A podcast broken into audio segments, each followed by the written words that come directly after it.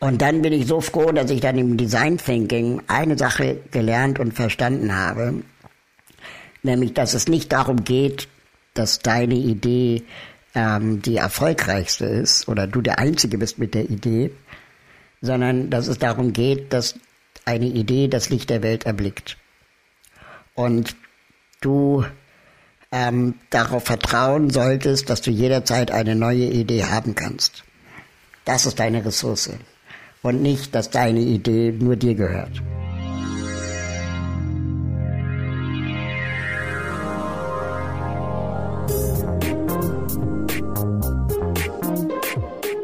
Stay Connected, der Podcast von Otto Misu. Hallo und herzlich willkommen. In diesem Podcast geht es um Beziehungen im gesellschaftlichen und wirtschaftlichen Kontext. Dazu sprechen wir mit inspirierenden Menschen, die mit ihren Projekten, Organisationen oder Unternehmen bereits erfolgreich Beziehungen mit ihren Märkten aufbauen. Wir möchten wissen, wie und wodurch diese Beziehungen entstehen, wie lange sie haltbar sind und nicht zuletzt, welchen ökonomischen Wert sie für Unternehmen und Organisationen haben. Mein Name ist Helge Thomas, ich bin Kreativdirektor bei Otto Misu und führe Sie durch diese Sendung. Hallo und herzlich willkommen. Es ist viel zu früh, es ist halb zehn, aber den Termin zu bekommen mit unserem heutigen Gast ähm, ist so wertvoll, dass ich dafür mal früher aufgestanden bin und gegen meinen eigenen Biorhythmus arbeite. Unser heutiger Gast ist kein geringerer als Raul Krauthausen. Raul ist Autor, Moderator, Medienmacher und Aktivist für Inklusion und Barrierefreiheit. Er hat Gesellschafts- und Wirtschaftskommunikation an der Universität der Künste in Berlin sowie Design Thinking an der HPI School of Design Thinking studiert ist Träger des Bundesverdienstkreuzes am Bande, Ashoka Fellow, TEDx Speaker und Gewinner des Online Grimme Awards und er lebt und arbeitet in Berlin. Die Vorstellung all seiner Projekte, Preise und Auszeichnungen, denn das sind noch wesentlich mehr als die genannten, würde allein die gesamte Sendezeit in Anspruch nehmen. Deswegen werden wir im Lauf der Sendung über die wichtigsten davon sprechen, und euch da draußen an den Empfangsgeräten so vielleicht den ein oder anderen Tipp, die ein oder andere Inspiration oder Anregung mit auf den Weg geben. Denn Raul ist in meinen Augen ein Meister im Aufbau von Communities. Das ist sicher einer der Hauptgründe, warum viele seiner Projekte so erfolgreich waren und sind. Darüber hinaus liegt das aus meiner Sicht auch daran, dass Raul immer in Zusammenhängen und in Vernetzung denkt. Er hat sowohl technische als auch organisatorische, gestalterische und werbliche Kompetenzen. Vor allem aber besitzt er ein untrügliches Gespür für Ideen, deren Zeit gekommen ist. Allein der Name seiner 2003 gegründeten Aktionsgruppe spricht Bände Sozialhelden. Heute Sozialheldinnen. Herzlich willkommen, lieber Raul. Hallo. So, du weißt, dass wir als Agentur, als Kommunikationsagentur unseren Purpose haben im Beziehungsaufbau. Das heißt, wir ja. sind der Meinung, dass Unternehmen in Zukunft nur noch Erfolg haben werden, wenn sie echte Beziehungen, tragfähige Beziehungen mit ihren Märkten, mit den Menschen in ihren Märkten aufbauen.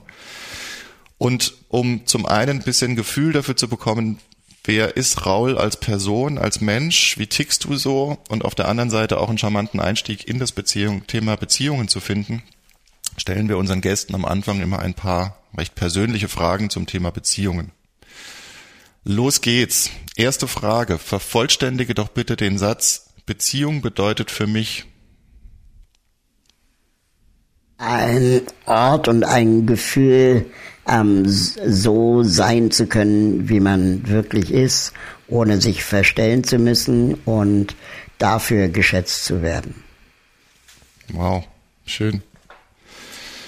Was war denn oder ist die wichtigste Beziehung in deinem Leben? Da muss ich gar nicht lange überlegen. ähm, ich würde sagen, auf jeden Fall die Beziehung zu meiner Familie, ähm, die wirklich eine der, der Familien ist, wo wir an Weihnachten alle total harmonisch miteinander sind, so ein bisschen wie im Film, ähm, und es selten Dramen gibt. Und natürlich zu meiner Freundin. Okay. Also Beziehung zu deiner Familie meinst du deine, deine Mutter, Vater, genau. Familie? Ja. Genau, Familie, Familie. Das habe ich. Und dann natürlich Freunde, aber das ist dann, ich würde sagen, wenn man das in so Kreisen und Ringen betrachtet, erst Familie, mhm. dann Freundinnen, dann Freunde, dann Kollegen. Ja. Das habe ich in deinem wundervollen Buch ähm, auch so wahrgenommen. Das erwähnst du an mehreren Stellen. Sehr schön, dass die Beziehung zu deinen Eltern vor allem eine sehr prägende und wichtige war. Sag mal, ähm, bist du in Beziehungen eher ein Geber oder ein Nehmer? Ich glaube, das ist so ein bisschen tagesformabhängig. ähm, Schöne Antwort. Ja, es, es, gibt, es gibt sicherlich Momente, wo ich mehr nehme als, als gebe, aber äh, es ist schon auch ein sehr, sehr schönes Gefühl, wenn man geben kann ähm, und, und anderen Menschen dabei unterstützen kann, was sicherlich auch die Motivation war für die Gründung äh, der Sozialheldinnen und so weiter. Ähm, aber ich würde sagen, es wäre gelogen, wenn ich, wenn ich nur geben würde. Hm. Ähm, erfolgreiche Beziehungen basieren ja, so zumindest unsere Überzeugung, oft auf gemeinsamen Werten. So, dass man einfach für dasselbe einsteht oder dasselbe wichtig findet. Was sind denn deine drei wichtigsten Werte? Mmh. Ich glaube, äh, äh, ein wichtiger Wert ist äh, für mich, wenn jemand selbstbewusst äh, ähm, erscheint, beziehungsweise auch äh, ähm, ähm, rüberkommt und, und ehrlich ist. Mhm. Und ich einfach als das Gegenüber weiß, dass er oder sie so ist, wie er oder sie wirklich ist. Mit Selbstbewusstsein weil dann meine ich jetzt nicht unbedingt, dass er immer, er oder sie immer Ansagen macht, ähm, sondern damit meine ich mit sich selbst im Einklang sein. Und ähm, ich habe das jetzt vor, allem durch diese Corona-Pandemie gemerkt, dass ich schon ein paar Leute in meinem Freundeskreis habe, die ähm, viel mehr strugglen mit der Situation, als äh, ich es momentan tue, ähm, aber die eben darüber reden können. Und äh, mhm. das, das finde ich. Das, also du meinst also den ursprünglichen Dinge, Wortsinn. Genau. Du meinst den ursprünglichen Wortsinn, ne? das sich Selbstbewusstsein, ja. Genau, und das dann nicht so überspielen. Und mhm. ähm, ich merke dann auch, wenn dann Leute mir ihr Leid erzählen, ähm, ich dann selber anfange, Meinungen und Haltungen und Gefühle dazu zu entwickeln, die ich dann auch erstmal reflektieren muss. Ähm, also wir kennen doch alle diesen Impuls, jetzt stell dich nicht so an oder so. Mhm. Äh, ähm, aber das einfach auch mal auszuhalten, äh, ist, glaube ich, für mich auch ein wichtiger Wert geworden. Ähm, und ich versuche das für mich auch, auch anzunehmen, auch dass man vielleicht Dinge unterschiedlich bewertet, äh, bis zu einem bestimmten Punkt. Also jetzt Corona-Leugner würde ich wahrscheinlich nicht aushalten, aber ähm, wie dass Leute unterschiedlich mit den Situationen umgehen. Und ähm, früher war ich jemand, der eher so ständig in richtig und falsch Kategorien dachte. Mhm. Ähm, also schwarz und weiß und, und so. Und inzwischen versuche ich mehr die, die Graustufen zu, auch auszuhalten, mhm. weil ich glaube, dass das Internet ähm, so auch so eine Art Brandbeschleuniger äh, geworden ist von ähm, meine Meinung ist die einzig richtige äh, und wir uns eigentlich nur noch anschreien und so eine mhm. Art Empörungsmaschine geworden ist, weil wir eben in Kommentarspalten nicht mehr wirklich in, in Dialog kommen. Und dieses mhm. Stay Connected ähm, ist, glaube ich, durch Social Media ein bisschen, ähm, sagen wir mal, zumindest irritiert worden. Mhm. Also ja, nur weil weiß, du, du meinst, jemanden ja. auf, auf Twitter followst, ähm, bist du eben nicht automatisch auf so einer ähm, äh, äh, also bist du nicht wirklich im Dialog. Hm. Ja, ich weiß, was du meinst. Und der, der, die Corona-Zeit ist natürlich jetzt auch nochmal ein Brandbeschleuniger, das viele Nerven freilegt und viele Dinge, die wir bisher überspielt haben und ein bisschen lockerer genommen haben, jetzt mit einer mit diesem, mit diesem Gefühl der, der Unsicherheit und der Angst da natürlich sehr viel dann auch Wut ausbricht und, und Leute einfach schneller, die, die Zündschnur kürzer wird. Das, Aber es war eigentlich auch vorher Dialog schon. nicht förderlich. War vorher schon auch ein bisschen so, das stimmt. Aber zurück zu den Werten. Also Selbstbewusstsein, auch das, das Aushalten von, von anderen Meinungen Gibt es noch einen dritten? Ehrlichkeit und Schokolade. Schokolade ist sehr gut, gehe ich mit. Aber weiße bitte. Bei mir weiße. Ähm, du, ey, du, also ich bin auch kein Gourmet, ne? Ich esse wirklich äh, die billigste Schokolade und finde die geil. Mir ist das egal. Okay. Ja, okay. also Hauptsache, Hauptsache es ist irgendwo Kakao drin. Ja, genau. ähm, so, letzte Frage aus dem ersten Block. Ähm, auch wieder basierend auf unserer Überzeugung, Unternehmen sollten mit ihren Märkten Beziehungen aufbauen. Das klingt immer so ein bisschen spooky. Wie soll denn ein Unternehmen eine Beziehung haben mit einem Markt? Deswegen die umgekehrte Frage mal. Hast du denn als Kunde, in deiner Rolle als Kunde bei irgendeinem Unternehmen, eine Beziehung zu diesem Unternehmen? Also gibt es ein Unternehmen, bei dem du ausschließlich kaufst, weil du dich da verbunden fühlst, aus welchem Grund auch immer? Hm selbst wenn es da ein bisschen teurer ist oder so oder die Konkurrenz manchmal ein lockendes Angebot macht, du sagst, nein, ich bleibe bei diesem Unternehmen, weil. Also ja, ganz zuletzt habe ich eine Waschmaschine gekauft. Ähm, und das ist irgendwie, weil die alte kaputt war und die war irgendwie zwölf Jahre alt, ähm, habe ich die, oder zehn, habe ich sie in dem gleichen Elektrofachhandel gekauft wie damals, obwohl ich umgezogen bin und der mhm. Elektrofachhandel mhm. einfach drei Stadtteile weiter weg ist. Und ich habe nicht den um die Ecke genommen, sondern den, wo ich damals auch eine Maschine gekauft habe. Und ähm, das ist aber jetzt kein, kein, kein, keine Liebe zur Marke oder Liebe zum Hersteller oder zu, zum äh, Fachhandel, sondern einfach Bequemlichkeit gewesen. Weil wenn du das über einen Online-Versender machst, dann ähm, und es war mitten in der Corona-Pandemie, dann hast du irgendwie viel mehr Hassel mit der Abholung der alten Maschine, Anschluss der neuen Maschine.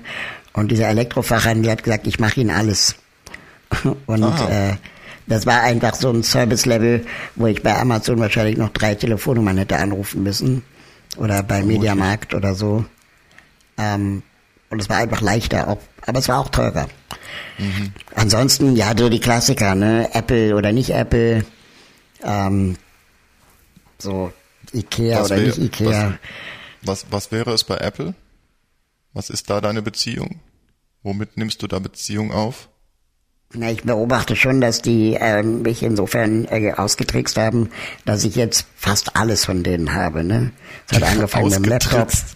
Äh, ja, also du bist ja dann in diesem Locked-in ähm, drin und äh, du stellst dann im Laufe der Zeit fest, dass, dass die Dinge, wenn sie vom gleichen Hersteller sind, auch am besten funktionieren miteinander. Mhm. Also die, diese, äh, der, der letzten Magic Moment, den ich hatte, war, dass diese Kopfhörer, deren Namen ich jetzt nicht unbedingt nennen muss, ähm, äh, diese Funkkopfhörer automatisch erkennen, ob du ähm, am Laptop sitzt oder am Telefon. Ja. Ja. Und früher musstest du da immer ewig rumklicken. Und jetzt erkennt es einfach dein Kopfhörer. So, und das, das ist so ein, so ein, so ein Level von, von äh, ja krass, wäre ich von selber nicht drauf gekommen, dass es ein Schmerz war. Ähm, aber jetzt will ich auch nicht mehr zurück. Und mhm. ich habe in der Uni damals gelernt, ich habe ja Gesellschaft und Wirtschaftskommunikation studiert, dass ähm, äh, es wenige Marken gibt, die sogenannte Love Brands sind, also Marken, die, die man, zu denen man eben Gefühle aufbaut. Ähm, mhm. Sowas wie Nike, Apple, Adidas. Das sind ja Marken, wo du, wo es kein rationales Argument gibt, warum du unbedingt die nimmst und nicht was anderes. Mhm. Aber dann doch immer so kleine Mikro äh, ähm, Momente beinhalten, warum du doch bleibst. Also von iTunes wegzugehen ist einfach Schmerz. Mhm. Ne? Oder so. Äh, und das macht Apple, glaube ich, zur perversen Perfektion. Ja, das ist diese Connectivity, die die Geräte miteinander haben, die ist schon beeindruckend und natürlich auch auf der anderen Seite trickreich, wie du schon richtig gesagt hast. Eigentlich haben sie uns ausgetrickst. Aber es ist jetzt tatsächlich ja, nicht die halt, ne? philosophische, halt, oder locked in, ja. Es ist halt tatsächlich halt aber nicht, raus. Es ist nicht die philosophische Ebene bei Apple. Also dieses People who are convinced they can change the world are the ones they do. Also dieses, dieses nee. Image, was sich nee. Apple immer gegeben hat, dass sie die Weltverbesserer ansprechen, nee. das würde für dich ja dafür auch zutreffen. Haben die, dafür haben die für mich auch zu viele Fehler gemacht. also stimmt, der, der, der Windows-Moment wird ja immer größer, mhm. den die halt haben. Dinge funktionieren plötzlich nicht mehr richtig und früher ging es, jetzt geht's nicht mehr. Ähm, es gibt bei, bei macOS gibt es inzwischen drei Stellen, wo du Systemeinstellungen hast. So, das ist so ein mhm. richtiger Windows-Moment gewesen, wo ich dachte, früher war das an einem Ort. Jetzt hast du ein Control Center, jetzt hast du irgendwie die Systemeinstellungen und dann hat noch jedes Programm eigene Einstellungen, mhm. anstatt dass du einmal irgendwo was richtig einstellen kannst. Okay, wir beenden den ersten Teil, lieber Raul. Ähm, vielen Dank für deine... Aber nochmal noch mal kurz zurückgefragt, ne? du hast ja gesagt, Stay Connected und Beziehungen zu Marken und so. Ist das wirklich so ein neuer Trend? Also ähm, ich habe damals in der Uni schon irgendwie gelernt, irgendwie ja Stakeholder Management und äh, eben diese Love Brand Geschichte. Es gibt die, die ähm, Handelsmarke, da gibt's die Trademark und dann gibt's die Love Brand. Mhm. Nee, das ist überhaupt nicht neu. Ähm, natürlich, das behauptet auch, am Ende behauptet das auch jede Werbeagentur, dass sie Beziehungen zum Markt verbessert. Es gibt nur in den Instrumentarien große Unterschiede. Bei uns ist es tatsächlich in der Live-Kommunikation angelegt. Wir sind ja von Hause aus eine mhm. Eventagentur gewesen, 1993 gegründet, also irgendwann vor dem, vor dem, vor dem Urknall, vor Internet, vor Mobilfunk.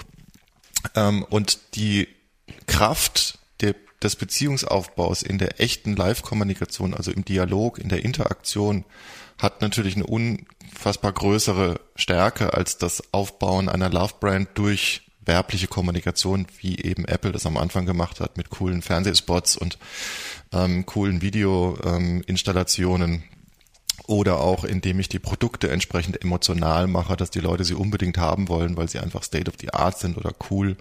Das ist die One-Way Beziehungsaufbau-Idee einer klassischen Werbung und wir sehen auf der anderen Seite den Beziehungsaufbau hauptsächlich im Dialog.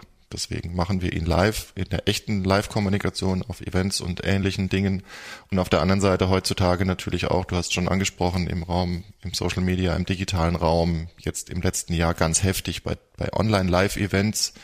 Also wiederum Zusammenkünfte, wo die Leute aber wirklich auf Augenhöhe eingebunden werden wo sie nicht das Klickvieh sind und wo sie nicht irgendwie applaudieren dürfen am Ende, sondern wo sie wirklich eine Stimme haben und eingebunden werden mhm. in die Entwicklung schon der Maßnahmen, aber am Ende auch vor allem bei den bei den Veranstaltungen dann auch ähm, es einfach keine One-Way-Kommunikation gibt, sondern immer Dualität und immer immer Dialog. Das ist die Idee und deswegen ist dieser Purpose so stark, dass wir sagen, wir wollen genau diese Beziehungen ermöglichen. Aber Spannend, er ist definitiv also denke, da kann man neu. noch eine Menge erfinden. Ja. Ich habe damals bei, bei Radio Fritz gearbeitet. Ähm, mhm. Und das Radio Fritz war ja schon immer so eine Marke, die ähm, sehr interaktiv war. Also es gab viele Call-In-Sendungen und ja. man hat viel mit den HörerInnen diskutiert. Das ist eine Jugendwelle vom RBB. Mhm. Und ähm, die Moderatorinnen hatten immer die Ansage, ähm, dass sie eigentlich wirklich moderieren sollen und, und ihre eigene Meinung ähm, äh, eher, sagen wir mal, ja nicht gleich rumposaunen sollten, damit mhm. wir wirklich in den Dialog mit den Hörerinnen kommen. Ähm, und die, ähm, diese Marke haben wir dann versucht ins Internet zu übertragen und haben dann letztendlich diese Call-In-Formate auf Facebook, damals StudiVZ, MySpace und so ähm, äh, versucht zu übertragen. Und es war dann irgendwann so, dass dann 50-50 der Eingaben ähm, entweder on air übers Telefon liefen oder eben online über ähm, äh, Facebook-Kommentare. Und das hat total gut funktioniert und da ist mir zum ersten Mal klar geworden, dass ähm, ich war vorher in Werbeagenturen, dass ähm, Werbeagenturen bisher sehr stark darin dachten, wie du auch sagst, wir müssen irgendwie alles senden. Ne? Also mhm. so dieses, ähm, wir erzählen auf allen Multichannel-Kanälen, äh, äh, was für ein geiles Brand wir sind. Ähm, aber sobald dann irgendjemand eine Meinung hatte von den NutzerInnen, dann gab es gar keinen Rückkopplungskanal. Mhm. Und die einzige Möglichkeit rückzukoppeln war irgendwie an einem Gewinnspiel teilzunehmen. Mhm. Und das, genau.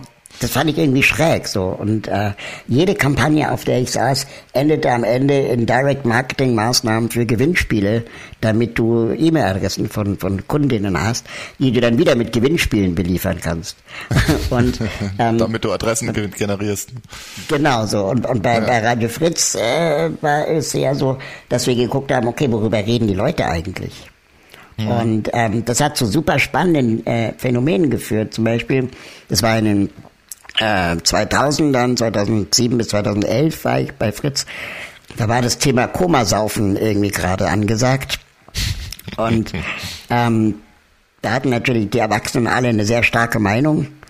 Ähm, aber wir als Jugendsender haben dann auch gesagt, okay, wenn wir jetzt von Anfang an on air mit unseren erwachsenen Moderatorinnen sagen, Komasaufen ist scheiße, dann können wir ja gar nicht über Komasaufen reden, weil dann ruft ja keiner an, der Koma säuft.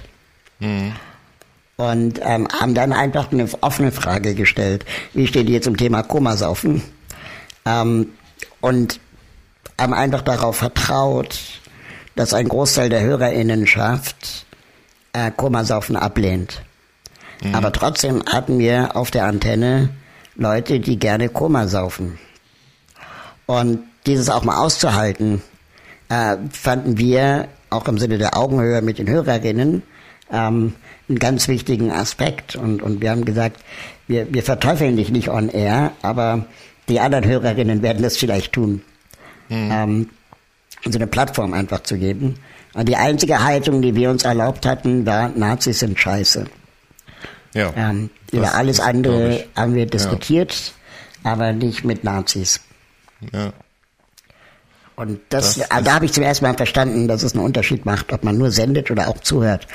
Und, ähm, Definitiv, ähm, ja, und vor allem auch, vor allem diesen Raum aufmacht. Und wie du sagst, echte Moderation, das, wer macht denn heute noch echte Moderation? Selbst ein, ein Lanz ist ja nicht neutral in seiner Moderation. Der ist ja extrem ähm, am, Inter, wie sagt man, am Interagieren und, und bringt auch oftmals, hat ich das Gefühl, seine eigene Meinung mit rein.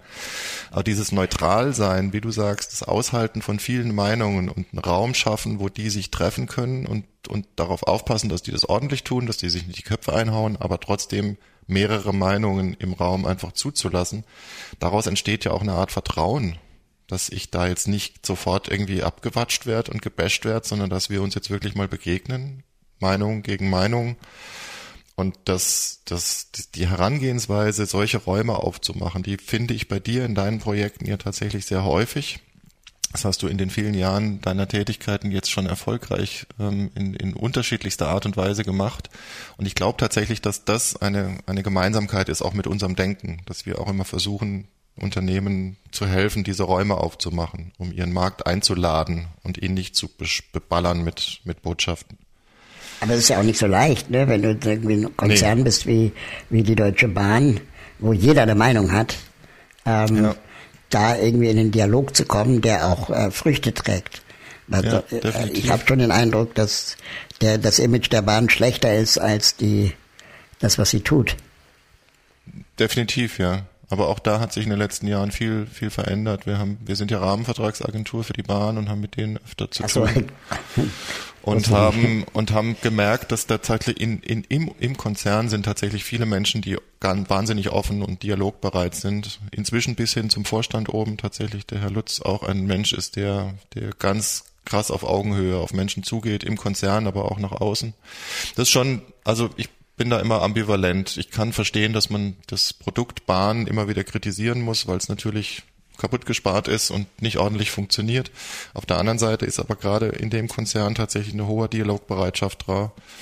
Und ähm, auch bei der Führungskräfteentwicklung und bei der Frauenquote und bei vielen Dingen gehen die einfach steil voran. Ich habe die Jenny Zeller hier im Podcast ja schon gehabt.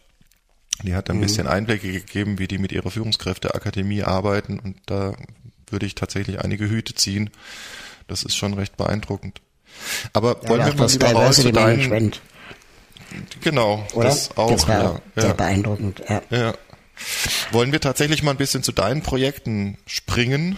Ähm, wir, wir sind, wir kennen uns so lange, vielleicht an der Stelle mal. Ich habe gestern ein Video gepostet. Wir haben uns tatsächlich 2011 auf dem Vision Summit in Potsdam kennengelernt. Da in der Schule, in der du auch ähm, Design Thinking studiert hast. Und da habe ich Ach, dich damals krass, interviewt für das Enorm-Magazin. Ja, das ist ewig her. Das ist ziemlich genau zehn Jahre her. April 2011 ja, war das. Da waren wir noch jung und hübsch. Also du bist hey. immer noch, aber ich bin tatsächlich wow. ein alter Mann geworden. Ach, ähm, und dadurch, dass wir uns so lange kennen, das mag unseren HörerInnen kurz mal erzählt sein, äh, führt es natürlich dazu, dass wir sehr schnell jetzt Anknüpfungspunkte und Themen und wir würden uns wahrscheinlich jetzt ganz stundenlang in einem Plausch verlieren. Ähm, ich hatte mir so eine bisschen eine Struktur geschaffen für die Sendung, weil ich gerne ein paar Learnings und Tipps und Tricks und Hacks aus deinen bisherig erfolgreichen Projekten äh, teilen wollte und dir die Fragen stellen. Lass uns doch da mal einsteigen. Ähm, du hast ähm, in deiner Jugend, wo wir gerade bei den zehn Jahren waren, du hast in deiner Jugend für den Berliner Radiosender Fritz gearbeitet, hast du gerade erzählt, und hast zusammen mit deinem Cousin damals ein Casting gestartet für einen Zivildienstleistenden. Genannt wurde das die Suche nach dem Super-Zivi. Ich glaube, ganz bewusst erinnernd an ein bekanntes TV-Format. Ähm, magst du mal erzählen, wie es dazu kam und was es damit auf sich hat? Und ja, genau. Das war ähm, vor meiner Zeit bei, bei Radio Fritz. Ähm, es war gerade mit dem äh, mitten im Studium angefangen und ähm, hatte bis zu dem Zeitpunkt ähm, Menschen, die mir im Alltag geholfen haben in Form von Zivildienstleistenden. Und die habe ich bis zu dem Zeitpunkt größtenteils aus meinem Freundeskreis rekrutiert gehabt. Mhm. Ähm, und äh, diese Ressource Freundeskreis, die Zivildienst äh, äh machen müssen, äh, äh, wurde knapper. Also weil mhm. meine Freunde halt älter wurden und irgendwann studiert haben. Und außerdem wurde irgendwann ähm, auch klar, dass äh, der Zivildienst ein Auslaufmodell ist. Ähm, und ich habe dann äh, als letzte Amtshandlung für einen neuen Zivi ein Casting gestartet. Und ähm, wollte das eigentlich über, über, keine Ahnung, wie heißt es, so, so Zettel an, an Bäumen, ähm, mhm. äh, einfach ja, Leute, die sich bei mir melden, äh, ähm, erreichen. Aber es hatte sich über diese Zettel keiner gemeldet. Und dann habe ich per E-Mail ein paar Bekannte gefragt, ob die ähm, zufällig jemanden kennen, der gerade ein Zivi machen muss. Mhm. Und eine der Empfängerinnen dieser E-Mail war ähm, äh, der damalige Redakteur bei Radio Fritz. Mhm. Und ähm, der meinte, ja, lass uns das doch on air machen. Und Radio Fritz ist eine Marke, die schon die Dinge versucht auch anders und, und zu sehen und, und quer zu denken. Also nicht im Sinne der Querdenker, sondern einfach äh, auch mal gegen den Strom zu denken. Mhm. Ähm, und die wollten dann praktisch eine Castingshow mit Niveau. Das war so die Idee ähm, oder mit Gehalt, mit Sinn. Und äh, dann ist daraus eben die Suche nach den Super-Zivi entstanden. Mhm. Und wir haben dann eine Woche lang on air wirklich ein Zivi für mich gecastet gehabt. Und äh, der Zivi ist auch wirklich mein Zivi geworden. Ähm, also es ist wirklich so gewesen. Ähm, und das war so die Geburtsstunde der Sozialhelden, weil wir gesagt haben, okay, ähm, vielleicht ähm, ist es etwas, was man wiederholen kann ähm, äh, durch das Kombinieren von Systemen, also Castingshow und Zivildienst, ähm, irgendwie auch äh, weiterzudenken und weiterzutreiben, neue Ideen zu generieren. Und ähm, mein Cousin und ich hatten diese Idee zusammen und dachten dann, okay, vielleicht gründen wir darum einen Verein. Völlig mhm. naiv, wir hatten keine Ahnung. Ja, ähm, wir wollten uns irgendwie sozial engagieren. Als äh, Kinder haben wir viel Zeit zusammen verbracht und dachten dann, okay, damit es glaubwürdig ist, müssen wir einen Verein gründen.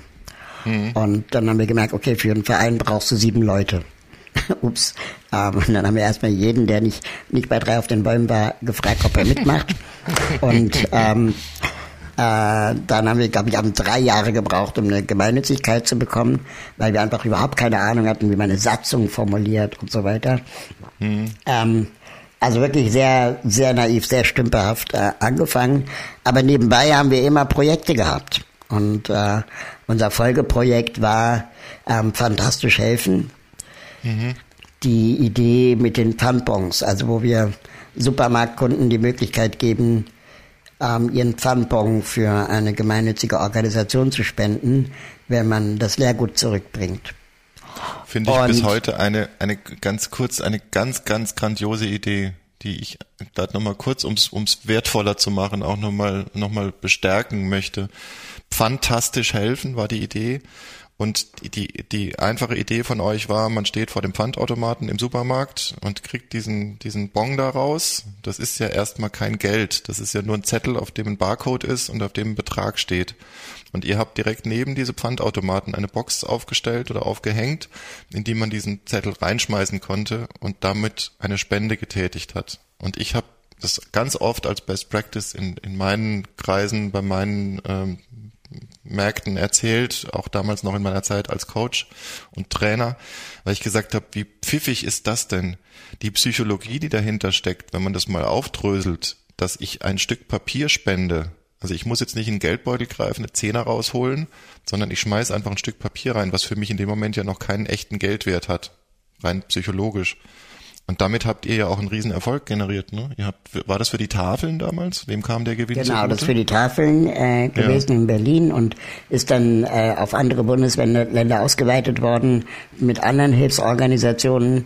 Inzwischen gibt's viele ähm, Nachahmerinnen und Nachahmer. Und ähm, wir haben an diesem Projekt ganz viel gelernt. Ähm, also wir, wir sind durch alle emotionalen Stufen, die man bei der Projektentwicklung machen kann, mit diesem Projekt gegangen und haben das aber immer versucht auch zu reflektieren, was passiert gerade. Mhm. Und ähm, vielleicht, ähm, ich erzähle die Geschichte wirklich ganz gerne, weil sie einmal total wahr ist, aber auch, weil sie, glaube ich, für viele Menschen einen, einen Mehrwert bieten kann. Ähm, dass diese Idee mit den Pfandbons ähm, eigentlich, das ist, war eine Fortsetzung der, der, der Vorstellung, wir kombinieren Systeme miteinander. Ne, wir mhm. kombinieren äh, ähm, Pfandbon-System und Spende. Mhm. Davor haben wir Casting-System und Zivildienst äh, äh, äh, kombiniert. Und letztendlich war das für uns einfach nur das Gleiche, nur mit einem anderen äh, Mitteln. Und dann irgendwann haben wir gemerkt, okay, krass, ähm, das macht so viel Arbeit, so ein Pfandbon Spendeprojekt. Ähm, wir nannten es dann irgendwann Fundraising. ähm, dass, ähm, dass wir gemerkt haben, okay, das muss irgendwie ein Geschäftsmodell dahinter geben, damit die Arbeit, die wir reinstecken, zumindest bei einer schwarzen Null rauskommt. Mhm. Dann sind wir in, keine Ahnung, drei Monaten pleite.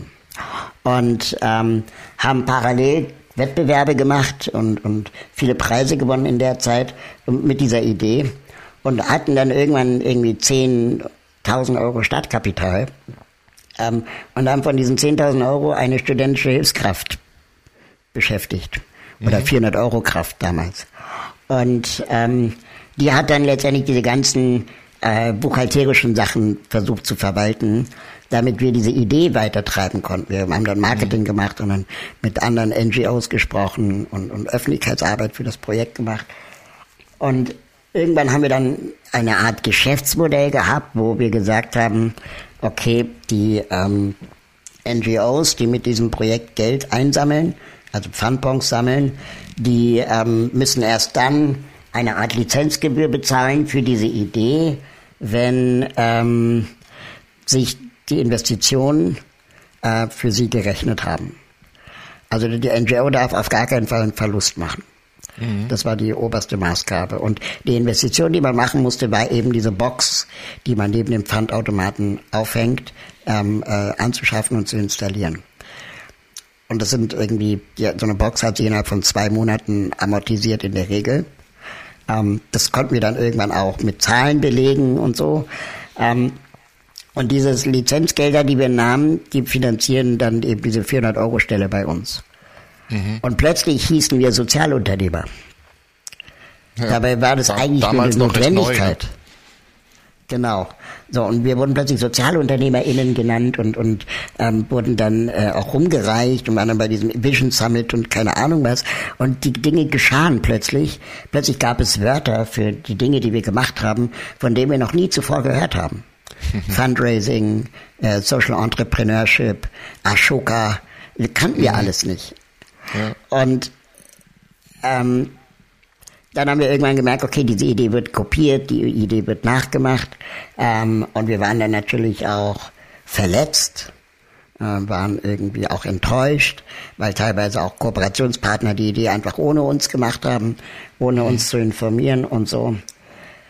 Und dann bin ich so froh, dass ich dann im Design Thinking eine Sache gelernt und verstanden habe, nämlich dass es nicht darum geht, dass deine Idee ähm, die erfolgreichste ist oder du der Einzige bist mit der Idee, sondern dass es darum geht, dass eine Idee das Licht der Welt erblickt.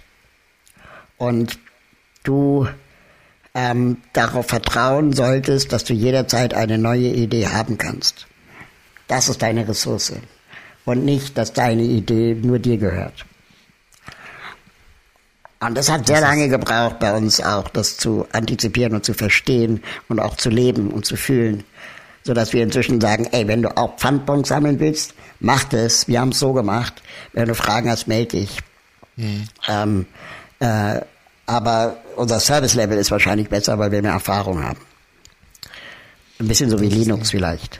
Ne, also Sehr schön, du kannst natürlich Linux selber machen, aber wenn du bei SUSE Linux einkaufst, dann äh, kriegst du halt ein Service-Level dazu. Mhm. So wie bei deinem Waschmaschinenhändler. Ja, genau, ja. ja. Und das, das, das ist sowas, was, was auf jeden Fall bis heute uns ganz stark auch noch motiviert, weiterzuarbeiten, weil unser Projekt danach, und dann kommen wir in dieses Thema Stay Connected, ähm, war ja die Willmap, die mhm. Online-Karte für rollstuhlgerechte Orte. Und das war das erste Projekt, das wir gemacht haben, das nur funktioniert, wenn es skaliert. Ähm, also der Super CB hatte ja funktioniert, wenn ich einen gefunden habe. Das musste mhm. nicht skalieren. Ähm, bei den Pfandbons musste es natürlich skalieren, weil du ja Pfandbons brauchtest, aber die Laufkundschaft war ja da. Die Leute gehen ja zum Supermarkt und bringen ihren Pfandbon weg. Du weißt mhm. relativ auf den Tag genau, wann diese Box sich gerechnet hat. Ja. Genau, die Ressource ist relativ unendlich. Ja. Genau. Ja. So, und, das, und äh, eine Box reicht schon. 100 Boxen sind natürlich besser. Ähm, aber Wie bei viel der Geld Remap, ist da mittlerweile eingegangen? Kannst du das irgendwie beziffern über diese Pfandbox-Aktion? ähm, Also wir haben ja ungefähr pro, also in Berlin macht die Berliner Tafel, mein letzter Zahlenstand 100.000 Euro im Jahr mit Pfandbox. Wow. Okay. Ähm, genau, und das ist schon, also Kleinvieh macht halt auch Mist, ne? Mhm. Ähm, ja, und in anderen, je nachdem wie viele Boxen hast du, mit 100 Boxen kann man 100.000 Euro machen. Ungefähr. Mhm. Im Jahr. Da kann man ja ausrechnen. Ich habe es jetzt nicht, nicht weiter aufgedröselt, aber das war so ungefähr die Höhe. Und ähm, bei der Wheelmap ähm, war das so, dass wir eine Plattform gebaut haben, wo ähm, Bürgerinnen und Bürger ihre Nachbarschaften bewerten können sollen auf einer Online-Karte äh, wie rollstuhlgerecht sie ist. Ja, also mhm. ist der Bäcker nebenan, hat der Stufen am Eingang oder das Restaurant oder das Café. Und ähm, es gab bis zu dem Zeitpunkt keine Datenbanken oder Online-Karten, wo Bürgerinnen selber bewerten konnten, ähm, ob die, die Zugänglichkeit bewerten konnten. Das heißt, die Wheelmap war von Anfang an eine Karte ohne Einträge. Mhm. Und das ist natürlich sehr demotivierend, wenn du als Erstuser auf diese Karte gehst und da ist alles noch nicht bewertet. Mhm. Warum machst du mit? Warum solltest du als einziger der Erste sein? Und wir haben uns sehr lange mit dieser Frage rumgeschlagen und ähm, irgendwann sind wir auf die Erkenntnis gekommen, und das musst du dir vorstellen, 2010, da war Google Maps auch noch nicht so weit, wie es jetzt ist. Ne? Und mhm. ähm, die, technisch war das alles noch viel archaischer dass zum Beispiel Google Maps bis zu dem Zeitpunkt keine API hatte, also keine Schnittstelle hatte, wo man die Daten benutzen konnte und mit eigenen Informationen anreichern konnte. Mhm. Das kam erst Jahre später.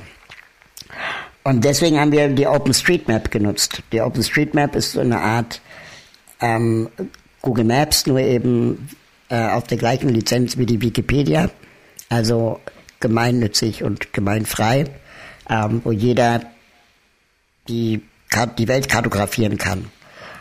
Und die OpenStreetMap ist mega komplex. Ja, da kannst du Briefkästen einzeichnen, Grundrisse von Gebäuden, Etagen, äh, Straßen, Unterführungen, also mega komplex. Ähm, mhm. Und wir haben die Komplexität für die Wheelmap so weit runtergefahren, dass wir den Leuten gesagt haben, okay, pass auf, wir wissen, dass hier ein Bäcker ist. Und dieser Bäcker heißt so und so. Aber wir wissen nicht, ob der Bäcker rollstuhlgerecht ist. Kannst du uns sagen, ja oder nein? Und du musst dich nicht registrieren. Es ist einfach nur eine, eine Frage, ja oder nein. Und die ersten 100 Einträge haben wir gemacht. Und dann irgendwann, weil wir mit der OpenStreetMap unterwegs waren, ähm, hat es in dieser OpenStreetMap-Community unglaublich ähm, Fahrt aufgenommen.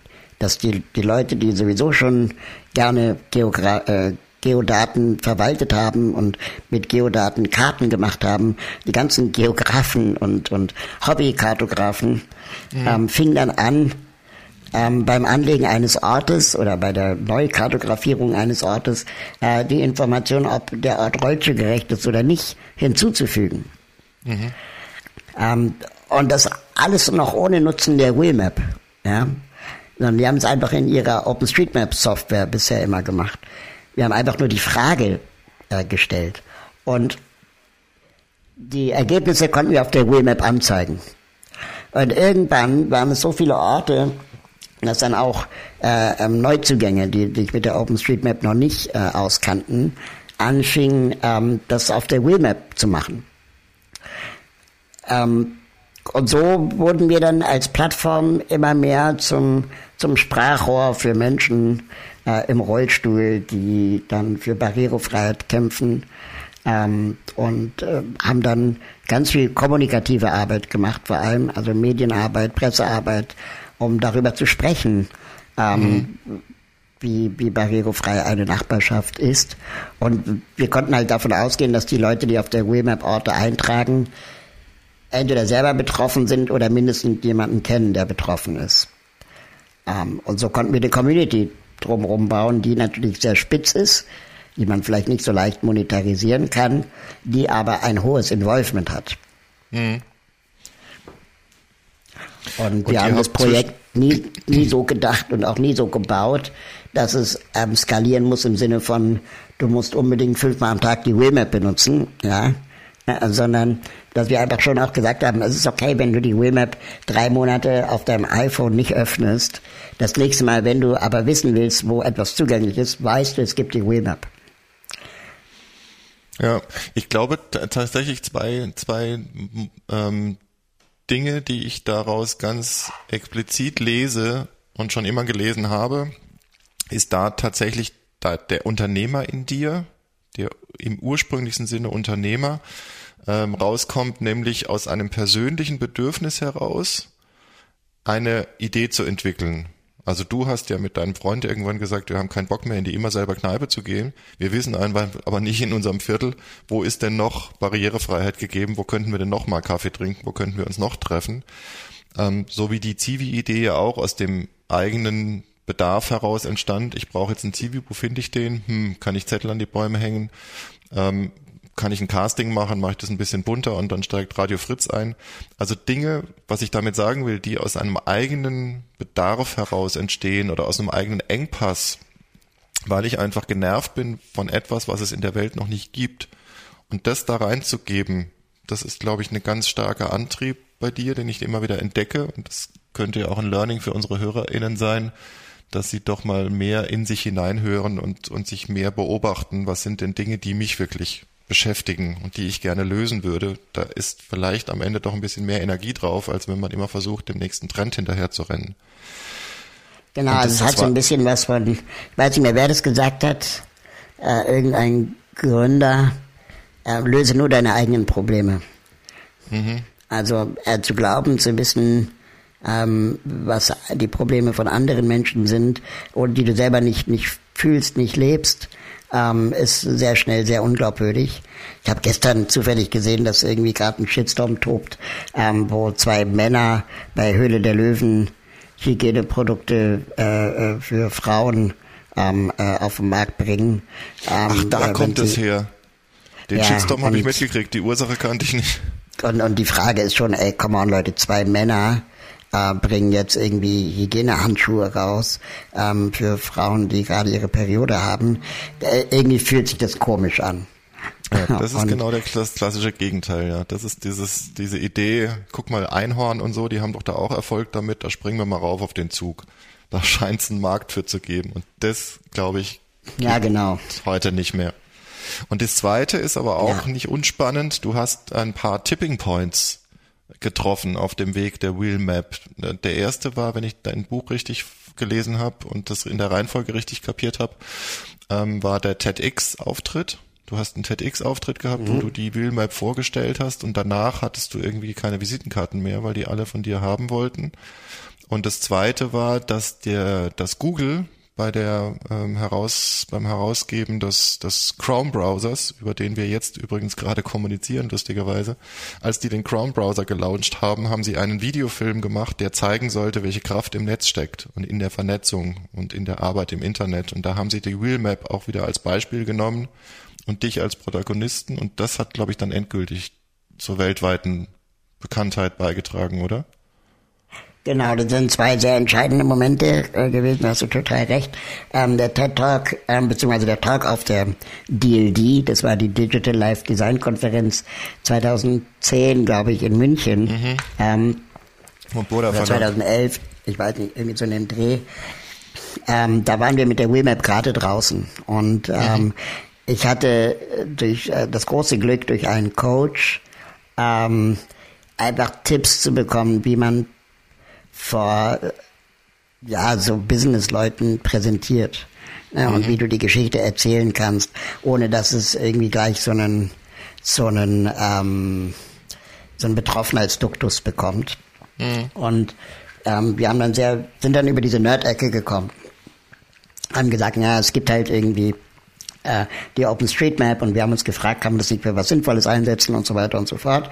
Und naja, obviously, ich sitze im Rollstuhl und eine Frage, die wir uns immer gestellt haben, hm, aber wir haben nicht erzählt, ja, ich sitze im Rollstuhl und kann das und das nicht und, und weil irgendwie so, mhm. also die Geschichte war einfach anders erzählt worden.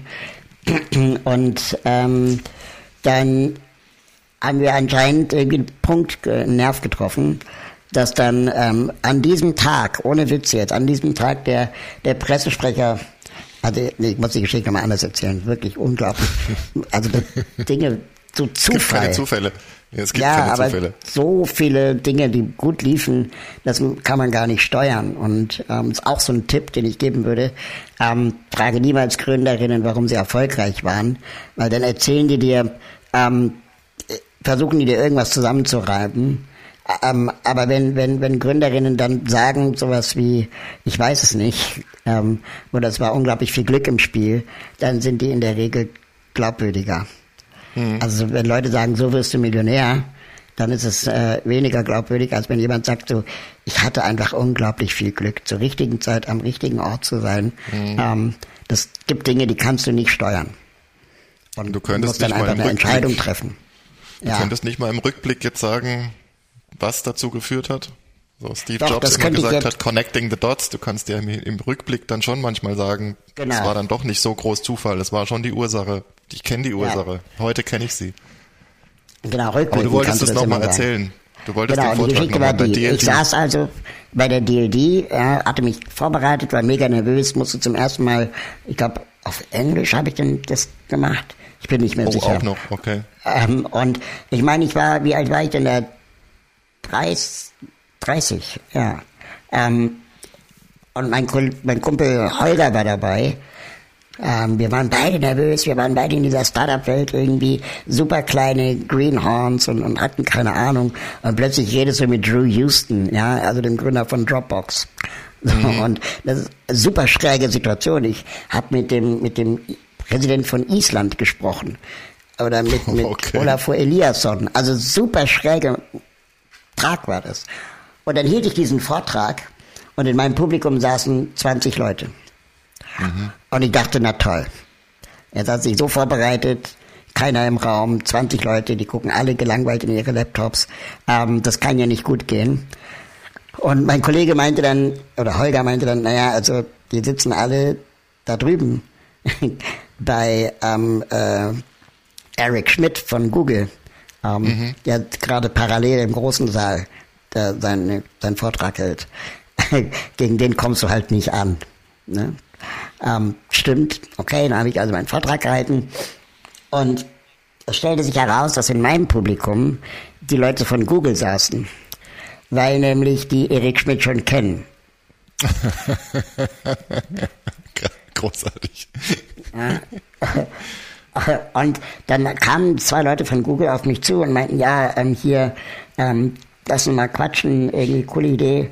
Ähm, und da haben wir monatelang nichts von denen gehört. Und irgendwann habe ich eine E-Mail bekommen von einer Agentur aus London, ähm, dass sie gerne äh, mit uns reden würden, aber vorher müssten wir die Geheimhaltungsvereinbarung unterschreiben. Mhm. Und ich so, Alter, warum, wer seid ihr? Wo kommt ihr her? Warum London? Also war auf so vielen Ebenen irgendwie schräg.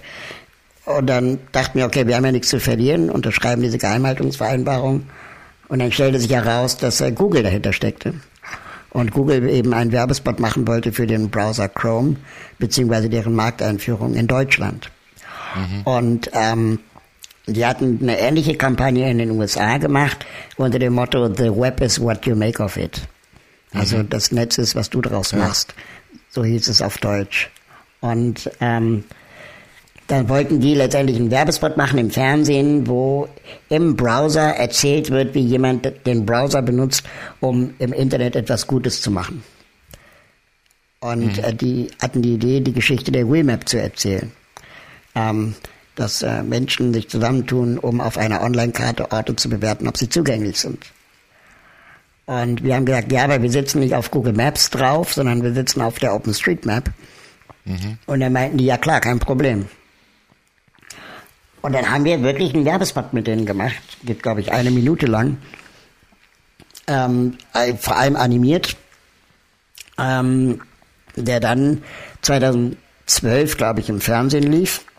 Auf allen Privatsendern und öffentlich-rechtlichen Sendern äh, gleichzeitig teilweise auch.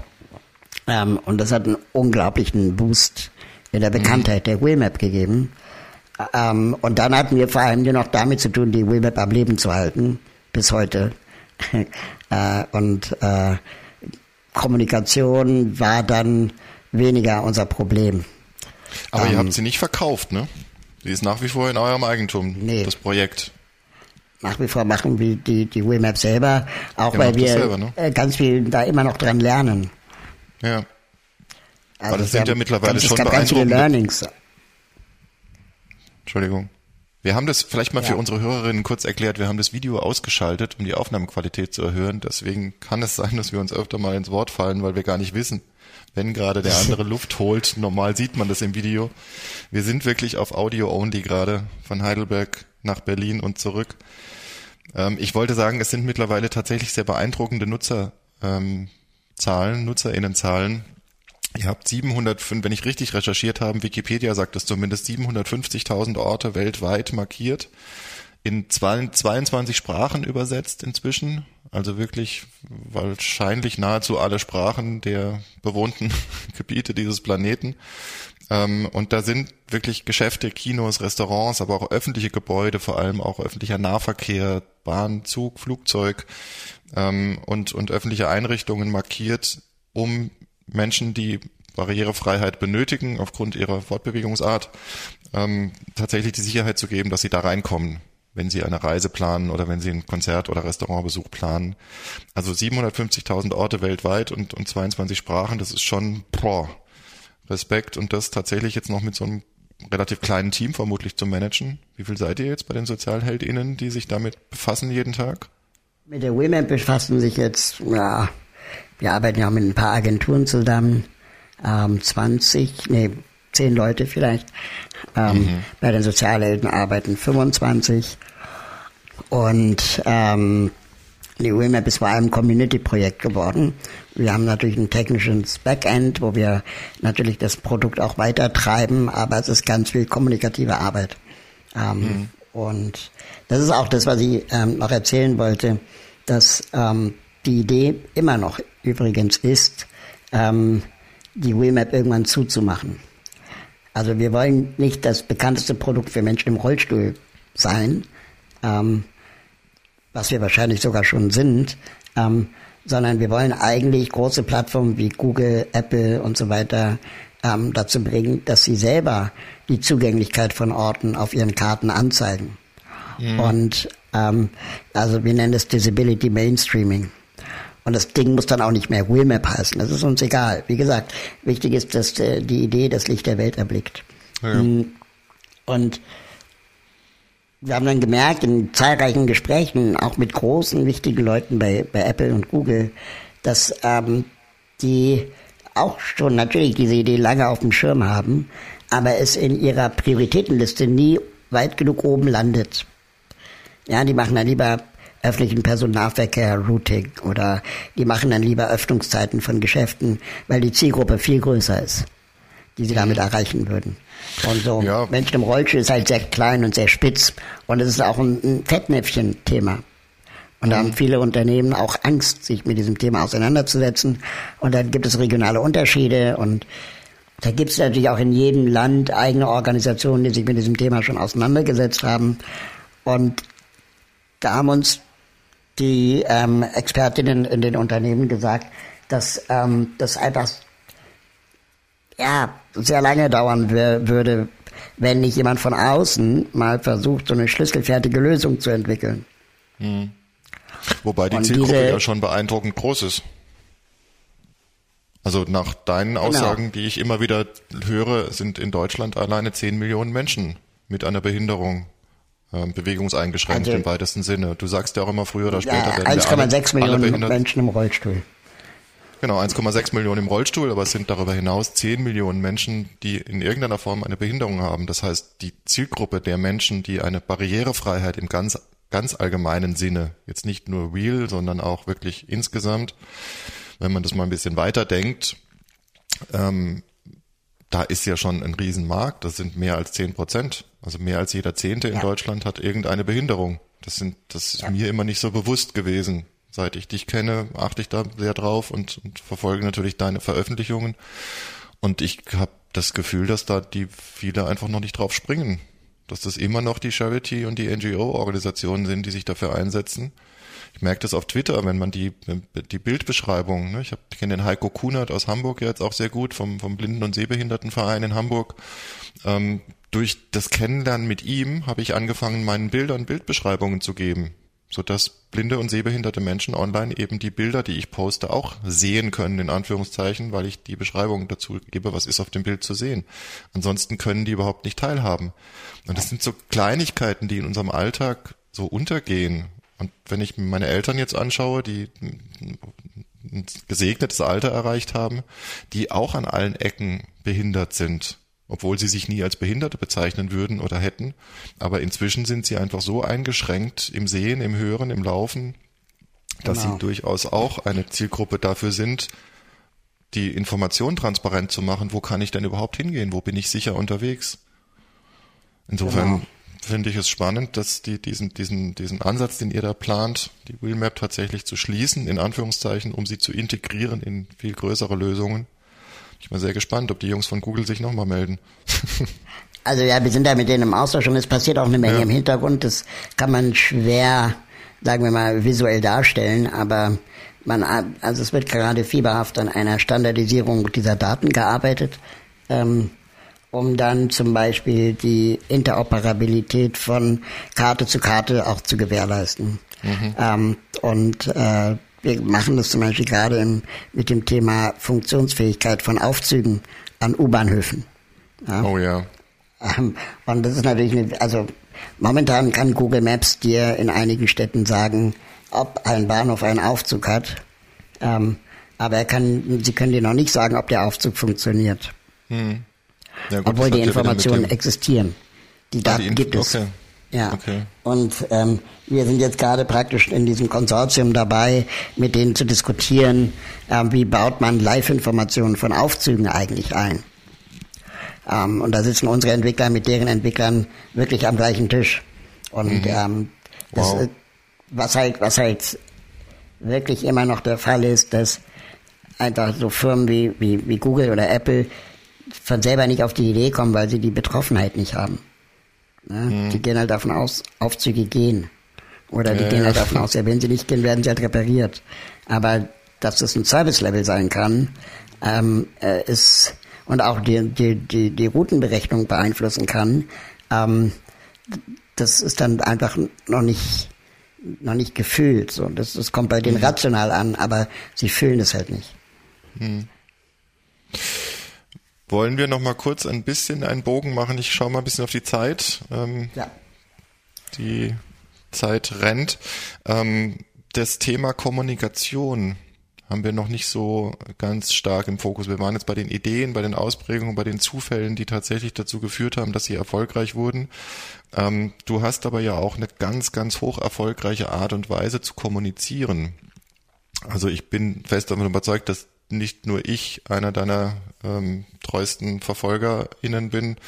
Ähm, auf allen Plattformen bist du präsent, du warst im TV, du hast in TV-Serien mitgespielt, du bist aber natürlich auch auf Twitter präsent. Es gibt kaum einen Tweet, den man absetzt, der nicht nach fünf Minuten von dir retweetet wird.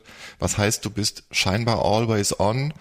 Ähm, du bedienst das virtuos, ähm, den, ähm, den, den Mix aus Social Media, aber auch auch äh, reale Geschichten im echten Leben. Du bist auf vielen Konferenzen immer wieder gewesen, hast Vorträge gehalten und, und, und, und, und. Du hast 2018 tatsächlich den Grimme Online Award gewonnen. Und zwar nicht für eins deiner Projekte, was ja ebenso verdient gewesen wäre, sondern für dein, mehr oder weniger für dein Lebenswerk, könnte man fast schon sagen. Ähm, die Jury hat damals gesagt, ähm, äh, Raul Graulhausen erhält den Grimme Online Award nicht für ein einzelnes Online-Angebot. Vielmehr würdigt die Jury sein unermüdliches Engagement als Inklusionsaktivist der Initiativen wie die SozialheldInnen oder Websites wie wheelmap.org auf den Weg gebracht hat und der auf Twitter und Facebook bemerkenswert sichtbar den Dialog zu Aspekten der Inklusion führt.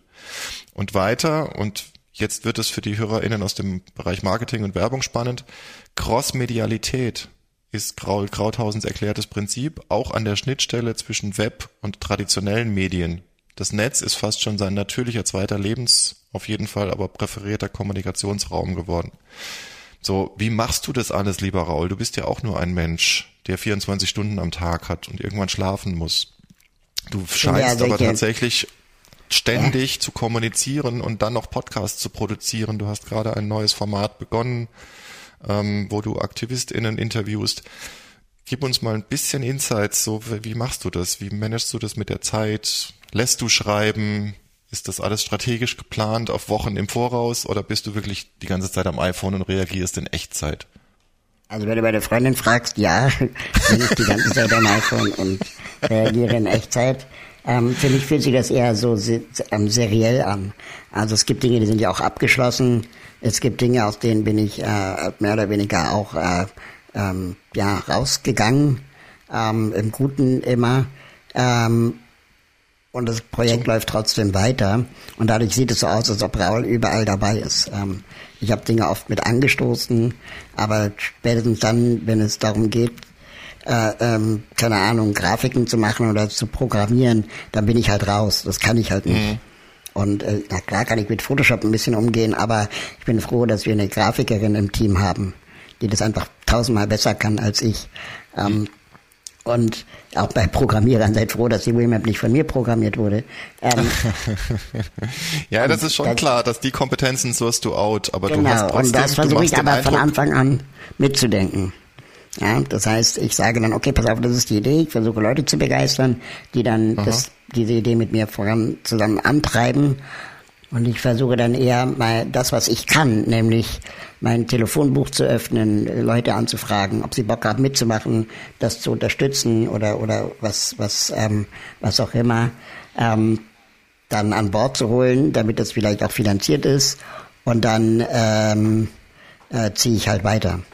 Und es gibt äh, nur noch wenige Projekte, wo ich selber von Anfang bis Ende dabei bin. Eins ist der Podcast und eines ist ähm, äh, äh, mein Newsletter. Äh, genau, ja, du bist ja auch auf, ähm, auf Steady bist du auch, ne? Das ist dein, dein Genau, Unterstützerkreis halt auf Steady. Woche. Genau, ich mache halt einmal die Woche einen Newsletter zum Ja. Thema Inklusion und Innovation. Und er hat jetzt auch fast 20.000 Abonnenten und ähm, erreicht interessanterweise äh, viele äh, wichtige Leute, ähm, auch in Ministerien, in der Politik, so dass wenn ich dann irgendwas äh, in den Newsletter tue, das dann auch oft Reaktionen erzeugt. Ähm, mhm. Und mit diesen Reaktionen versuche ich dann umzugehen. Und der Podcast, ähm, wie kann ich was bewegen? Da gibt's eine Redaktion. Ähm, die Redaktion äh, ähm, recherchiert mit mir zusammen, äh, entwickelt die Fragen und äh, macht die Anfragen auch von den AktivistInnen, die wir mhm. interviewen. Mhm. Ähm, teilweise frage ich die auch selber an, je nachdem wer am nächsten bei den AktivistInnen ja, dran ist. Aber ähm, das Schneiden und so, das Post-Production macht dann die Agentur. Und der Distributor ist ja mit Vergnügen. Ähm, das heißt, die sorgen mhm, dann auch ja. so ein bisschen für, für Reichweite. Und ähm, ich kann mich halt voll und ganz auf die Gespräche konzentrieren.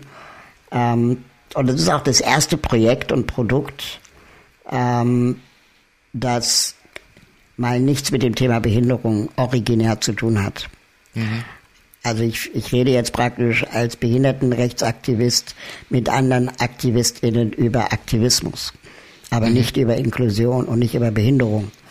Und das ist vielleicht auch so ein bisschen meine, meine Entwicklung, ne, dass ich jetzt versuche, glaubwürdig auch den, den, den Rahmen zu erweitern mit der Expertise, die ich halt mitbringe. Und die Expertise muss nicht Behinderung sein, sondern mhm. sie kann auch Aktivismus sein. Genau, das führt uns wieder zurück zu dem Verbinden von unterschiedlichen Welten, das am Anfang ja existiert hat. Zivi und Casting und Pfandbon und Spendenaktionen und Du hast ja vorhin noch die Frage gestellt, ähm, was Beziehung angeht, ne? Mhm. Ja. Eine, eine, eine andere Connecting the Dots Retrospektiv ist immer alles besser. ähm, äh, wichtiger Moment war, glaube ich, dass wir die Sozialhelden von Anfang an digital gedacht haben. Mhm. Also wir hatten die ersten Jahre kein Büro. Das heißt, wir mussten uns irgendwie überlegen, wie wir dezentral auch Kontakte managen, wie wir dezentral ähm, auch Dokumente verwalten. Und dann haben wir halt von erster Stunde an Customer Relationship Management Tools benutzt. Also ein gemeinsam geteiltes. Ne? Ja, genau. Nochmal zu betonen, 2003 habt ihr angefangen, von Anfang an digital zu denken. Das tun ja einige Unternehmen einfach, heute noch nicht. Genau. Und dann einfach so ein gemeinsam geteiltes Adressbuch zu führen dass wir mhm. das heute benutzen. Ja, voll voll äh, ähm, antik eigentlich noch das Tool. Mhm. Ähm, und, und die Dokumente liegen immer noch auf, auf einem Cloud-Server. Und dadurch können wir auch jetzt die Corona-Pandemie eigentlich nahtlos weiterarbeiten, weil wir das schon immer so gemacht haben. Mhm. Ähm, dann, wie gesagt, ich bin ja seit einem Jahr nicht mehr im Büro gewesen und es hat außer meine Kollegen niemand gemerkt. ja. Ähm, lass uns noch mal kurz dippen in eine ähm, in eine letzte in ein letztes Projekt, ähm, was du gemacht hast, nämlich das Thema Leitmedien ähm, oder was ihr gemacht habt als Sozialheldinnen. Ähm, das Thema Leitmedien versucht JournalistInnen und Medien- und Pressebetrieben den Zugang zu behindertengerechter Sprache, würde ich jetzt mal sagen, oder zu, zu fairer Sprache gegenüber Menschen mit Behinderungen, weil da öfter mal immer wieder so, so unfassbare Unwissenheit in den Zeilen rüberkommt. Das berühmteste Beispiel, an was ich mich mal erinnere, ist, dass die Zeitung schreibt, er ist an den Rollstuhl gefesselt und du immer sagst, das ist völliger Bullshit, ich bin nicht an den Rollstuhl gefesselt, der Rollstuhl ist meine Freiheit, das ist mein Bewegungsinstrument, ohne den Rollstuhl wäre ich gefesselt. Ne? Also es ist genauso ein Widerspruch. Und da gibt's ja immer wieder Sachen, wo die JournalistInnen tatsächlich ein bisschen auf dünnem Eis unterwegs sind, weil sie eben über Dinge schreiben, von denen sie selbst keine Ahnung haben. Ähm, dafür habt ihr Leitmedien gegründet, mit Dora geschrieben, also Leitmedien wo sich JournalistInnen tatsächlich jetzt auf einem Online-Portal, da habt ihr wieder einen Raum aufgemacht, in dem Informationen getauscht werden, informieren können, wertvolle Hinweise erhalten, wie sie die Berichterstattung über Menschen mit Behinderung eben wirklich auch in deren Augen respektvoll ähm, formulieren können und aus einer anderen Perspektive und ohne Stereotypen agieren. Wird das von den Medien mittlerweile angenommen? Also habt ihr da tatsächlich einen Zugang zu den klassischen Medien gefunden damit? Ähm, die Leitmedien machen wir auch seit 2012. Ähm, und äh, vielleicht noch eine Geschichte, die dazugehört für mich war, dass wir mit der Wilmer Bear schon zwei Jahre unterwegs waren damals und mhm. äh, wir gemerkt haben, dass einfach wir zu so einer Art Sprachrohr ähm, oder als Sprachrohr gesehen wurden für Menschen mit Behinderung. Viele Medien mhm. haben uns angefragt und meinen, ja, wie ist denn das Leben mit Behinderung? Und wir hatten selber außer unserer eigenen Erfahrung relativ wenig ähm, Wissen und ähm, haben dann uns versucht, das Wissen anzueignen, indem wir mit anderen zusammengearbeitet haben, die schon jahrelang in dem Bereich Disability Studies äh, und Journalismus mit Behinderung unterwegs waren. Unter anderem Rebecca Maskos, die ja auch ähm, keine unbekannte Journalistin ist in dem Bereich, ähm, haben dann zusammen mit ihr das Projekt äh, Leitmedien aufgebaut. Und ähm, die Idee war eigentlich, dass wir Muster erkannt haben, nämlich das Muster Sprache. Und das Muster Sprache war eben immer, leidet an, ist an den Rollstuhl gefesselt, trotz der Behinderung, tapfer das Schicksal meisternd. Ähm, mhm. Es waren immer so, so klischeebeladene Beschreibungen, wenn es um das Thema Behinderung ging. Und ähm, so wurde dann auch teilweise ich äh, in den Artikeln ähm, äh, ähm, erzählt. Und ich fand das irgendwie immer schräg, weil ich finde mich nicht als tapfer, ich empfinde mich auch nicht als gefesselt an den Rollstuhl, sondern der Rollstuhl bedeutet für mich Freiheit. Mhm. Und ich mache auch nicht trotz meiner Behinderung etwas, sondern mit meiner Behinderung. Mhm. Und da ich selber ja auch Radioerfahrung hatte, wusste ich ungefähr, wie Redaktionen funktionieren. Und dass die selber immer in so einer Art Zeitdruck arbeiten, dem Nachrichtengeschehen hinterher arbeiten, aber dass sie auch wenig Zeit haben, sich zu informieren, wie man politisch korrekt über Behinderungen schreibt. Ähm, und deswegen haben wir versucht, mit Leitmedien so eine Art Handreichung zu entwickeln, die leicht konsumierbar ist für jemand, der nicht vom Fach ist, ähm, um zumindest diese, diese groben Schnitzer mal zu beseitigen. Und haben das dann zum Start der Paralympics 2012 in Deutschland einfach den Sportjournalistinnen äh, ähm, per Mail geschickt und haben mhm. denen gesagt, okay Leute, ähm, Paralympics-Zeit ist Fettnäpfchenzeit, äh, hier könnt ihr euch äh, wappnen. Ähm, äh, schaut doch mal hier drüber. Und das Feedback war enorm. Äh, die haben uns die Bude eingerannt, die wollten dann wissen, mhm. äh, noch mehr Infos haben. Und dann haben wir das einfach immer weiter gepflegt mit Inhalten. Und ähm, aus leitmedien.de heraus ist unser aktuelles Projekt Die neue Norm entstanden. Mhm. Das ist so eine Art ähm, Online-Magazin von Menschen mit Behinderung, für Menschen mit Behinderung und auch ohne Behinderung, die ähm, einfach Normen hinterfragen wollen. Und äh, also Schönheitsnormen, Körpernormen äh, mhm. oder Normbehinderung, äh, Nichtbehinderung und ähm, ist letztendlich aber die gleiche Redaktion, die jetzt aber eben nicht mehr nur den Journalismus aufräumen wollte, ja, sondern jetzt auch mal selber gesagt hat, okay, wir finden auch mal einen Artikel über das und das Thema spannend. Ähm, offensichtlich haben Medien darüber noch nichts gemacht, deswegen machen wir das jetzt. Hm. Das ist ja im Prinzip auch so ein bisschen nächster Evolutionsschritt Jetzt, nachdem genau. du tatsächlich für viele Dinge Erleichterung gesorgt hast und Lösungen geschafft hast für Menschen mit Behinderungen und auch teilweise schon inklusive Lösungen entstanden sind, ist das jetzt tatsächlich der nächste Schritt. Ich meine, wir, wir beide sind ja irgendwie in derselben Bubble unterwegs, glaube ich. Ich nehme gerade einen sehr starken ähm, Wertewandel wahr. Ich merke, dass wir in so einer Zeitenwende sind, wo Dinge aufbrechen und wo das Konservative versucht, krampfhaft festzuhalten und das Neue aber schon so stark dran zieht, dass da extreme Spannung gerade auf dem System ist. Und das betrifft ja nicht nur Dinge wie die, die Norm des Körpers, also Stichwort Body Positivity und dass wir aufhören, Models irgendwie in, in Körbchengröße A und mit einer Figur, die man kaum erkennen kann, ähm, dass wir das aufbrechen endlich, dieses medial geprägte Bild, wie muss ein Körper aussehen, dass wir darüber sprechen, wie, wie sieht eine Familie aus. Immer noch Menschen der Meinung zu sein scheinen, dass es Vater, Mutter, Kind sein muss, ist ja auch irgendwie völlig vorbei. Und da brechen die Dinge gerade auf.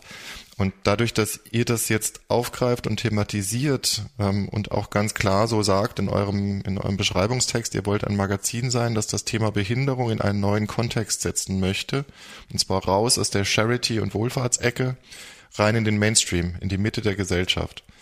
Und genau. die Frage, die sich mir so aufgedrängt hat, ähm, und damit sind wir dann auch wirklich, ähm, schließt sich ein schöner Bogen, ähm, glaubst du, dass wir das tatsächlich schaffen, dass zumindest jetzt das Thema Inklusion irgendwann durch ist und dass wir einfach Menschen mit Menschen uns treffen und überhaupt nicht mehr darauf achten, sitzt der Mensch im Rollstuhl, hat er einen Rollator, kann er sehen, kann er hören, sondern wir treffen uns mit einem Menschen und finden den Mensch spannend aufgrund dessen, was seine Persönlichkeit ausmacht, was er für Talente besitzt und, und ob wir irgendwie uns mit ihm nett unterhalten können über ein Thema und gemeinsam Dinge machen können. Glaubst du, das gelingt wirklich, dass wir von diesem Stigma quasi wegkommen, dass wir Menschen immer nach Äußerlichkeiten beurteilen? Also, also für Menschen, die im Rollstuhl sitzen, ähm, würde ich sagen, hat die Corona-Pandemie und das ganze Zoom-Phänomen und Videokonferenzen schon gezeigt, dass das gehen kann wenn du mit jemandem per Videokonferenz kommunizierst, weißt du teilweise gar nicht, ob er oder sie äh, äh, eine Behinderung hat oder nicht, weil wir alle sitzen am Laptop. Ja? Mhm. Selbst wenn jemand steht, siehst du das nicht. Ja. Und ähm, deswegen ist es, äh, glaube ich, schon im Bereich des Möglichen, ähm, aber durch Ausblendung. Ich will gar nicht, dass ähm, man die Behinderung nicht mehr sieht, ähm, sondern ich will eigentlich, dass sie vielleicht egal ist, so wie eine Haarfarbe. Mhm. Und genau. ähm, dass die diese Idee, wird das irgendwann möglich sein und werden wir das irgendwann erreichen, ähm, kann ich dir nicht versprechen. Wahrscheinlich werden wir beide es nicht erleben, ähm, weil das wahrscheinlich auch lange dauert. Ähm, aber ich bin trotzdem nicht bereit, deswegen aufzugeben. Ähm, und wenn man das vergleicht, vielleicht auch mit der, mit der Frauenbewegung oder mit der Gleichberechtigung zwischen Mann und Frau, die kämpfen ja schon viel länger Mhm. Ähm, und es ist viel offensichtlicher, dass das nötig ist. Ähm, und trotzdem haben wir noch nicht das Ziel erreicht. Und deswegen ja. ist es trotzdem sinnvoll zu kämpfen. Und ich erschrecke mich jedes Mal selbst, wenn ich, keine Ahnung, versuche an Weihnachten stirb langsam zu gucken. Ist, ich kann das nicht mehr, weil der Film so voller Sexismen und Rassismen ist, ähm, mhm. dass, dass, dass eigentlich auch ein Teil meiner, meiner angehimmelten Jugend-Hollywood-Konsumprodukte ähm, äh, auch für mich inzwischen nicht mehr guckbar ist. Und es zeigt ja auch, ja. dass ich mich weiterentwickelt habe und hoffe, dass ich mich noch weiterentwickeln werde ähm, und die Gesellschaft mit. Aber ich sehe das nicht als Ziel, sondern als Prozess. Und das nimmt mir dann auch eine Menge Druck ähm, und sollte uns auch, glaube ich, als Gesellschaft den Druck nehmen, immer alles 100% richtig zu machen von Anfang an. Viel wichtiger ist, glaube ich, Lernbereitschaft. Definitiv. Und wenn ich mir bei einer Person tatsächlich sicher bin, ähm, aus meinem Freundeskreis, dass sie sich immer weiterentwickeln wird, dann bist du das. Maß ich mir auch. einfach mal an. Das erlebe ich bei dir auch sehr stark. Dankeschön. Ich hoffe, dass das so ist. Manchmal habe ich das Gefühl, ich bleib stehen und, und verliere auch ein bisschen die Energie und bräuchte vielleicht mal wieder einen Systemwechsel. Aber ich, das schön zu von jemandem wie dir ist das extrem wertvoll und schön zu hören. Vielen Dank dafür, lieber Raul. Ja, ich komme mal zur Schlussfrage, weil ich glaube, dein Zeitfenster endet tatsächlich langsam. Ähm, und du musst in deine nächsten Projekte. Ja. Ähm, Du hast vorhin schon erwähnt, du hast diesen Podcast gemacht, wie kann ich etwas bewegen, der sich mit den, den dich hier unfassbar gerne empfehlen würde und euch da draußen ans Herzen legen möchte, weil er eines der relevantesten Themen unserer Zeit behandelt, nämlich genau das, was ich gerade beschrieben habe. Es gibt ein, es ist ein altes bestehendes System, ein politisches System, das seine Entscheidungsstrukturen hat. Die Grenzen erleben wir gerade schmerzlich in der Corona-Pandemie. Der Föderalismus, das parteienpolitische System, das, das demokratische ähm, Konstrukt, was wir haben, ist offensichtlich für eine normale Zeit recht gut geeignet, um Dinge einfach langsam zu entwickeln. Aber wenn es mal schnell gehen muss und wenn eine Evolution passieren muss oder eine Krise gemanagt werden muss, dann hat das extrem viele Hürden. Also da gibt es ein altes System. Es gibt auf der anderen Seite aber auch seit ein paar Jahren extrem viele Menschen in Deutschland, aber auch weltweit, die sich für Dinge engagieren und die das auch laut und sichtbar tun und die durch das Internet nicht zuletzt auch die Chance haben, sich zu vernetzen. Wir haben das damals im arabischen Frühling schon wahrgenommen, in den, in den Systemen, die, die Diktaturen, äh, von Diktaturen geprägt sind, wo die Menschen sich einfach vernetzen, aufstehen. Aber eben auch mit der Klimakrise und Fridays for Future ist jetzt ein Best Practice, würden wir im Marketing sagen, entstanden. Wie kann Aktivismus sich sichtbar machen, sich organisieren, sich weltweit vernetzen und für ein Thema einstehen? Aber trotz der ganzen Erfolge von Fridays for Future, und da hast du gestern mit Cecil Leonhardt auch im Podcast drüber gesprochen, passiert politisch noch nichts. Also der Übergang von Aktivismus in politisches Handeln passiert nicht, weil da offensichtlich sich zwei Systeme unvereinbar gegenüberstehen. Ähm, jetzt könnten wir das sicher vertiefen und darüber nochmal philosophieren und lange sprechen, ob das alte System veränderbar ist oder ob das ob das irgendwann zum Crash kommen wird und äh, es ein neues System gibt. Die entscheidende Frage und die auf die Antwort bin ich extrem gespannt bei dir, ist meine Lieblingsschlussfrage, meine beliebte Schlussfrage des Podcasts Stay Connected, nämlich im Geiste des, des legendären Rio Reiser, der dieses Lied irgendwann geschrieben hat, was ihn unsterblich gemacht hat. Wenn du König von Deutschland wärst, lieber Raul, was würdest du machen? Ähm, ich glaube, ich würde versuchen, eine Kultur zu etablieren, wo wir nicht mehr so wirtschaftshörig sind, ähm, sondern versuchen oder sehr stark dafür auch mit meinem Namen einstehen und den auch damit verbinden wollen, ähm, Wirtschaft zu regulieren. Und ähm, nochmal, sag, sag's nochmal, Wirtschaft zu? Regulieren.